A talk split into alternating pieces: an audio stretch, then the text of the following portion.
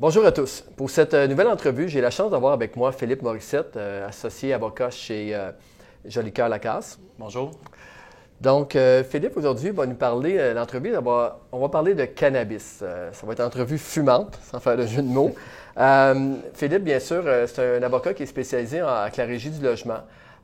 Également, dernièrement, je l'ai rencontré lors d'une conférence qu'il a fait et a vraiment parlé de la légalisation du cannabis.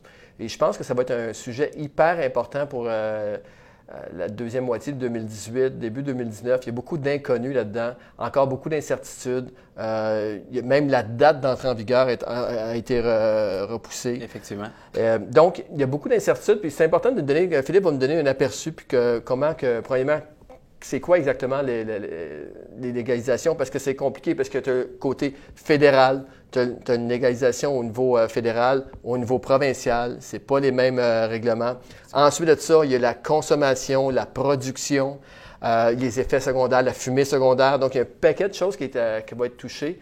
Euh, puis ça ne sera pas évident en tant que propriétaire de, de dealer avec ça sur le terrain.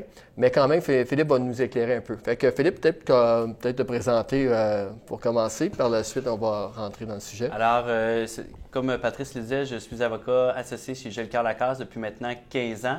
Et euh, au cours de ma pratique, j'ai développé une expertise en droit locatif résidentiel, donc là, relations locataire-locataire.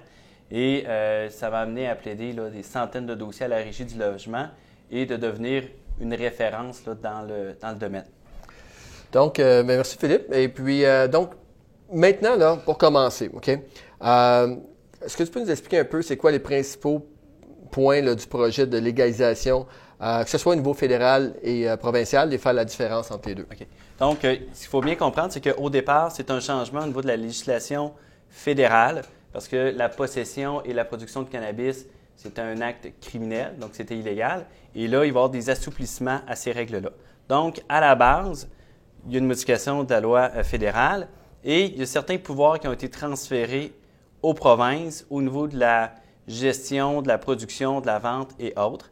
Et c'est pour ça qu'on a deux lois qui vont euh, être en concurrence au niveau de la légalisation du cannabis. Est-ce qu'il y a beaucoup de différences ou de contradictions entre les deux? Ou, euh, Euh, il y en a certaines contradictions. Vous allez voir qu'au provincial, c'est beaucoup plus restrictif, notamment au niveau de la production et de la vente aussi, alors que le fédéral, c'est beaucoup les grandes lignes au niveau de la possession et de la production. Puis ensuite, chacune des provinces va euh, régir ça dans son, euh, Exactement. dans son système. OK.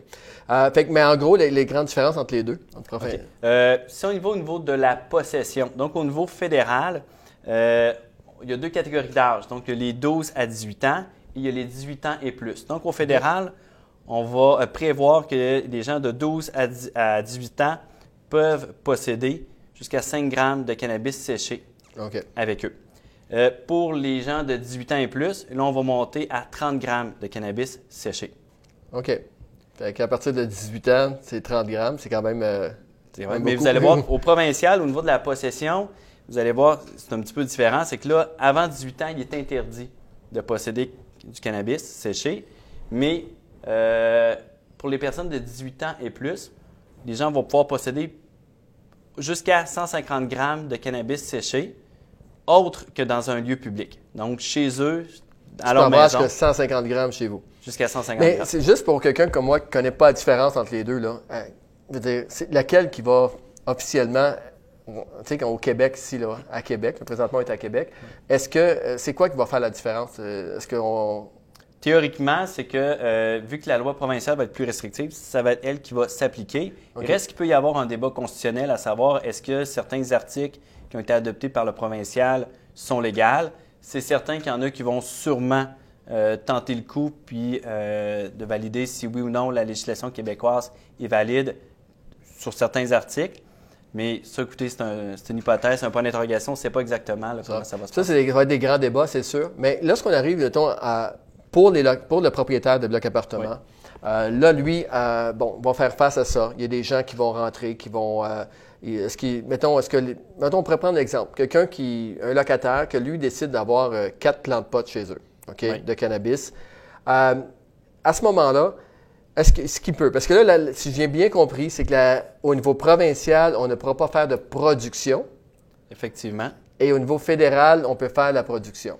Bien, c'est qu'au niveau fédéral, on prévoit qu'un individu va pouvoir garder chez lui jusqu'à quatre plants de pot. Et là, c'est euh, quand on dit chez lui, on ne prévoit pas que s'il y a un chalet, un condo et autres, à chaque endroit, il a le droit d'avoir ces quatre plants. Donc, c'est sa résidence où il réside habituellement.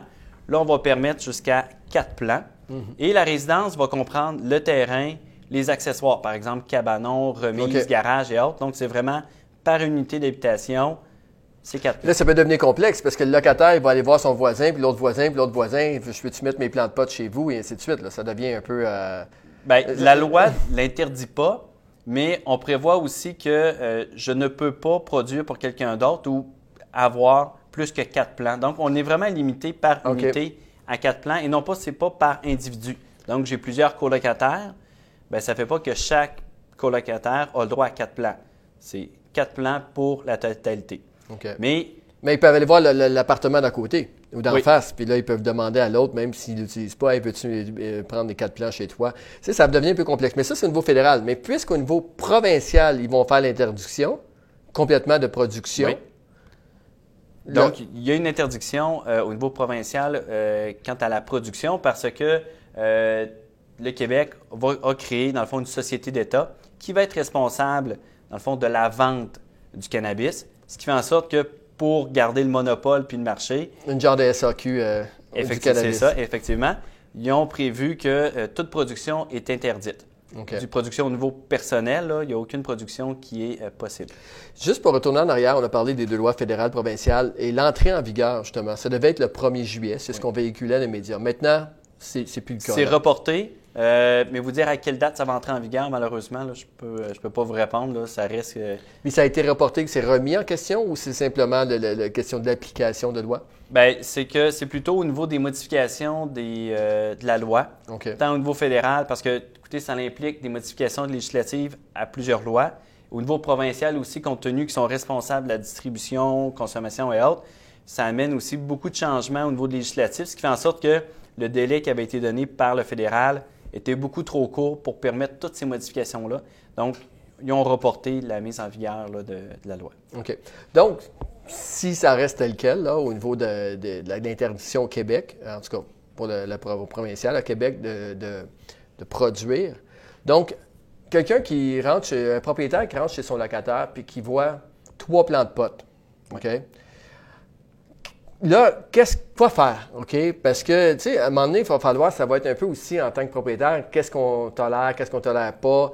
Euh, il va, comment on réagit à ça? Puis ce qui va m'emmener aussi à la question comment que la régie du logement va traiter? Est-ce qu'il y a déjà eu des cas? Est-ce qu'ils ont déjà donné des certains un, genre de, de, de, ligne de conduite par rapport à ça? Mais donc, à partir du moment que ça va être officiel, un propriétaire rentre chez, dans une visite de routine pour arranger euh, euh, un lavabo qui coule euh, pas bien ou qui coule en fait. et là, il voit trois plants de potes chez le locataire.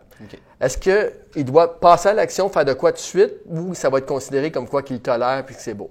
Bon, disons que si on prend, je vais dire hypothétiquement, avec les nouveaux projets de loi qui arrivent, au niveau, dans le fond, de, la production, il n'y a pas de, de modification ou de traitement différent qui va se faire par euh, la régie du logement. Selon moi, ça va être les mêmes principes qui sont applicables aujourd'hui.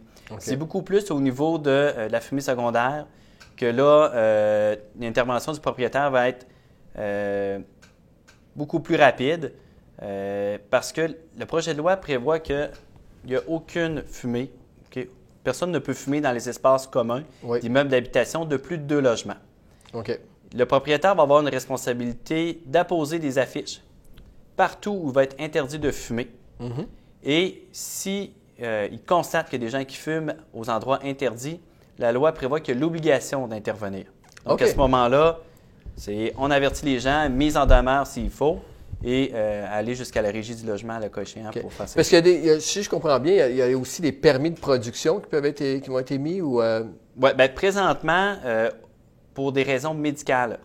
Cette loi-là permet à certaines personnes, pour des raisons médicales, de pouvoir cultiver des plantes et de fumer du cannabis. OK. ça, va devenir complexe, s'il vous plaît, pour un propriétaire qui a 40 locataires Et là, tout soudainement, tout le monde va avoir euh, besoin d'avoir euh, du cannabis pour euh, de façon thérapeutique. Et ça, ça devient un peu, tu sais, c'est comme comment qu'on jouait à la police ou pas avec, avec les locataires. là? Comment qu'on, comment réagir pour pas que ça devienne non plus euh, un endroit où que, honnêtement, je veux dire, il peut y avoir quand même si juste quatre plants de, de cannabis euh, avec trois, quatre, cinq locataires qui se connaissent comme il faut, qui décident de, de produire ça, ça, ça quand même c'est.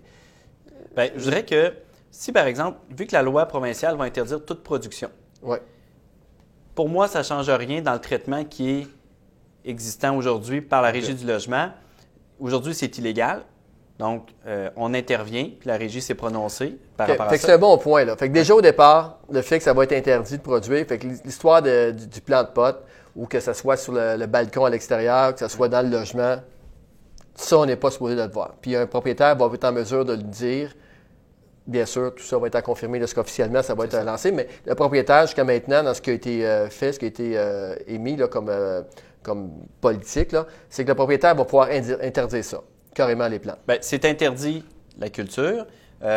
Nous, ce qu'on préconisait, parce que à date, il n'y avait rien qui permettait aux propriétaires de modifier les conditions du bail pour interdire la production.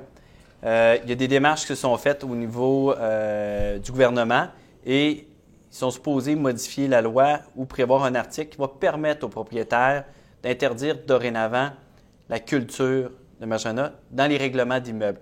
Moi, je le conseille de le faire déjà. Donc, lors des périodes de renouvellement, on dit que c'est interdit la production ou la culture de cannabis et on verra comment la régie va Donc, le on ne pourra pas interdire, bien sûr, la consommation. Non. Puis Ben, c'est là, c'est un autre c'est un détail. ouais, détail. Parce qu'on peut dire, bon, mais euh, c'est. euh, pas la cigarette, je crois. ben, c'est- on peut pas.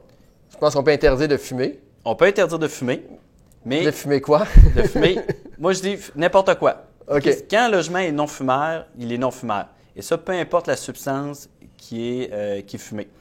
Ce qui va être interdit, par exemple, c'est- c'est là qui, euh, que les propriétaires risquent d'avoir un problème. C'est lorsque un logement n'est pas non fumeur dès le départ à la signature du bail et qu'on veut le modifier. Donc, on veut rendre dorénavant le logement non fumeur.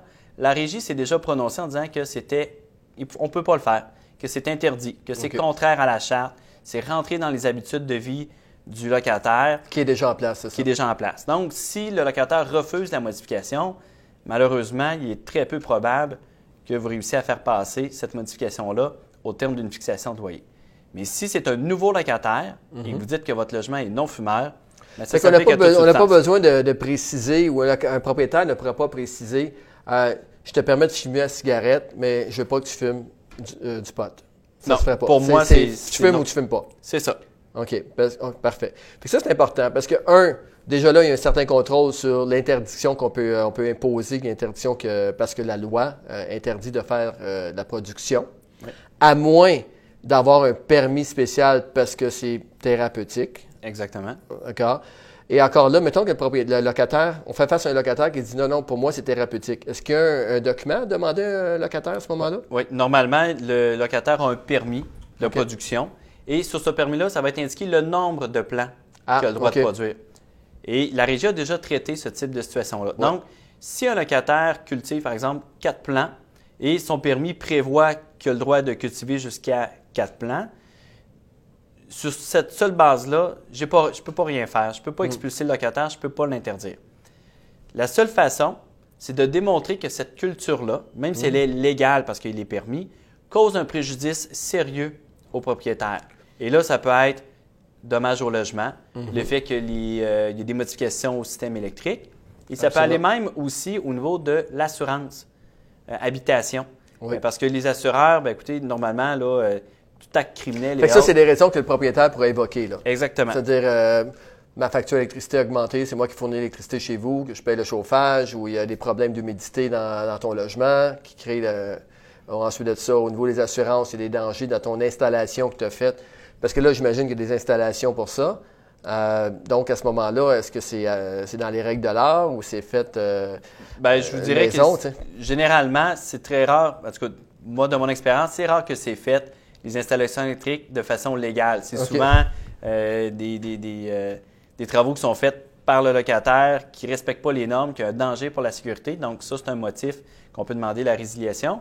Mais euh, au niveau des assurances, c'est qu'il y a certains assureurs qui vont accepter de couvrir le risque quand on sait qu'il y a de la culture, et il y en a d'autres qui refusent de couvrir le risque. Donc, ce qui peut arriver, c'est que votre assureur dit ben moi j'annule la police parce que je ne veux pas couvrir. Euh, Et à ce moment-là, c'est quoi le recours qu'un propriétaire euh, aurait? Il, peut- Il a faut euh, qu'il change d'assureur ou qu'il peut aller voir le locataire puis dire, garde, euh, j'ai un préjudice important ici.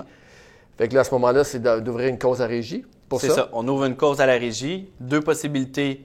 Euh, une demande d'ordonnance. Donc, on demande au locataire de cesser toute production. Et il y a la possibilité aussi de demander la résiliation du bail. Mais il faut toujours démontrer un préjudice sérieux.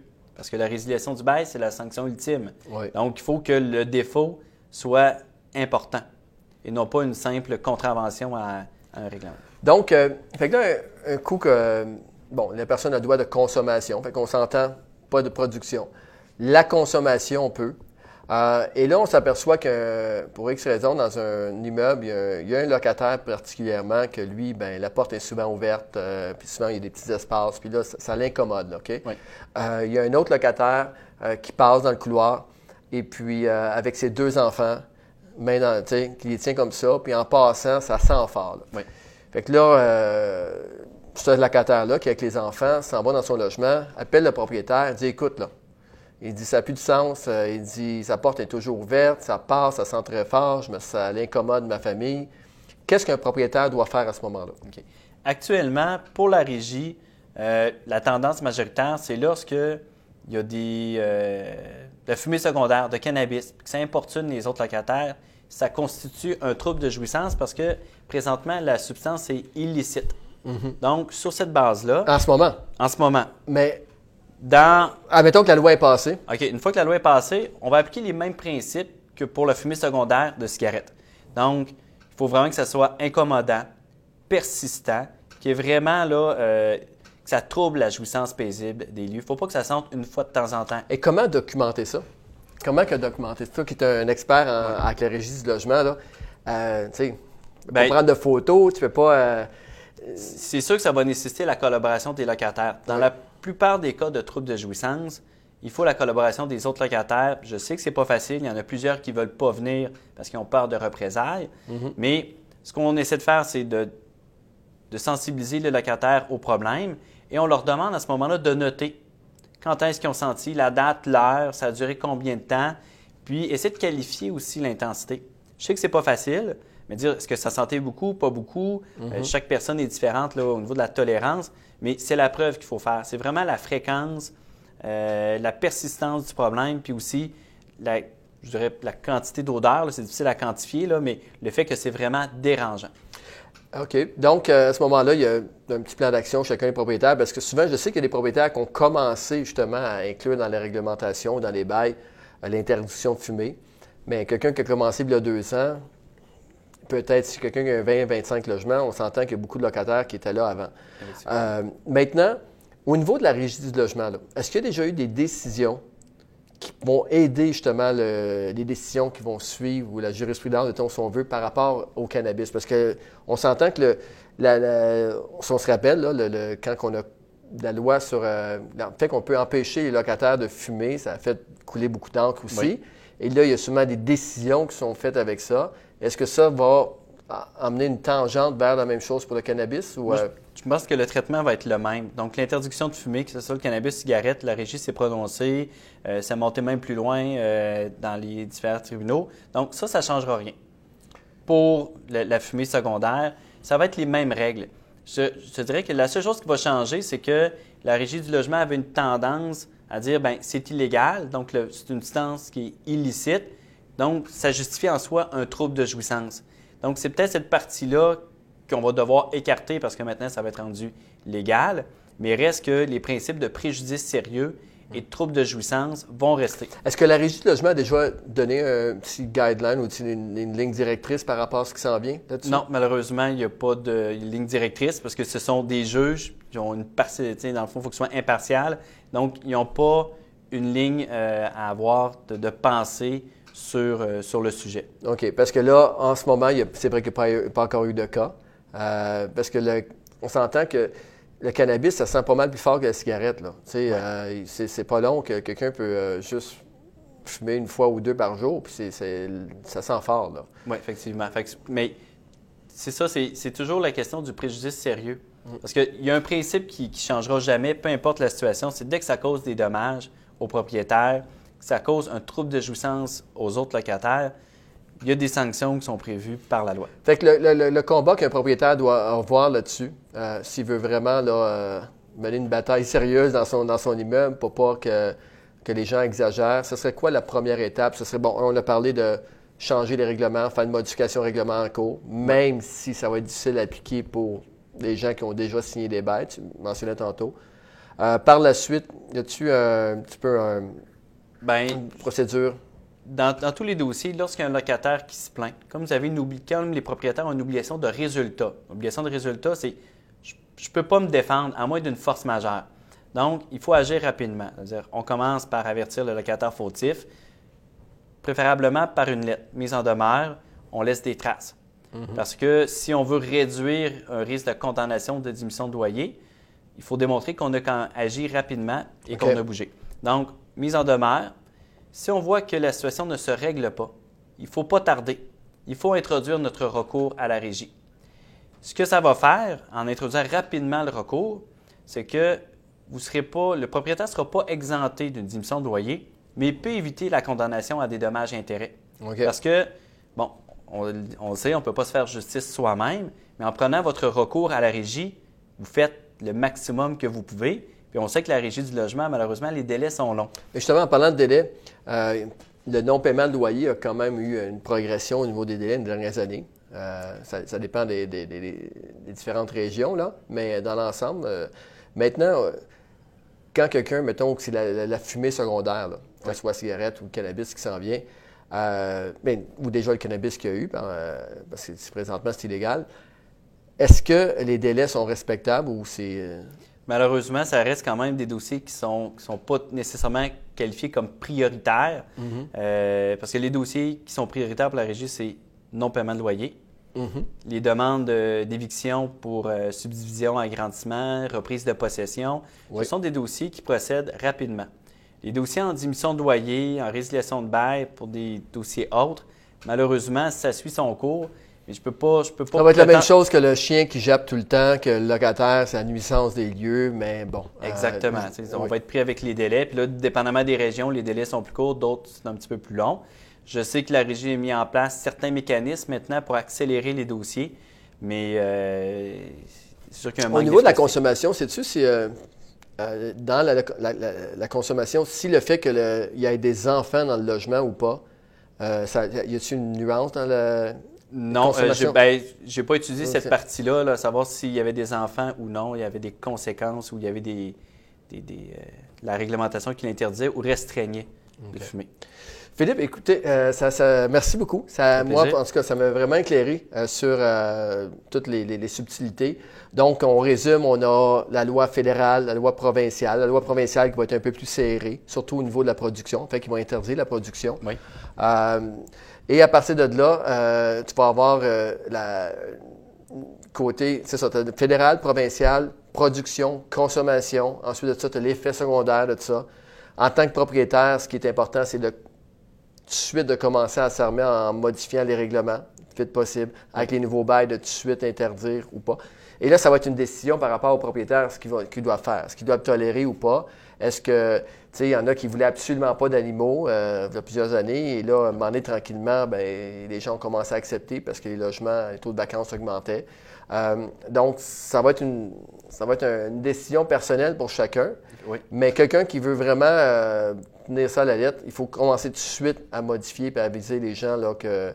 euh, fait à partir du mois de. Ben là, c'était Ben, le dans le 1er fond, juillet. on, on est dans la période de renouvellement. Donc, pour tous C'est les propriétaires qui signent des nouveaux baux, c'est le temps d'inclure euh, une clause d'interdiction de fumer, une clause interdisant la production de cannabis.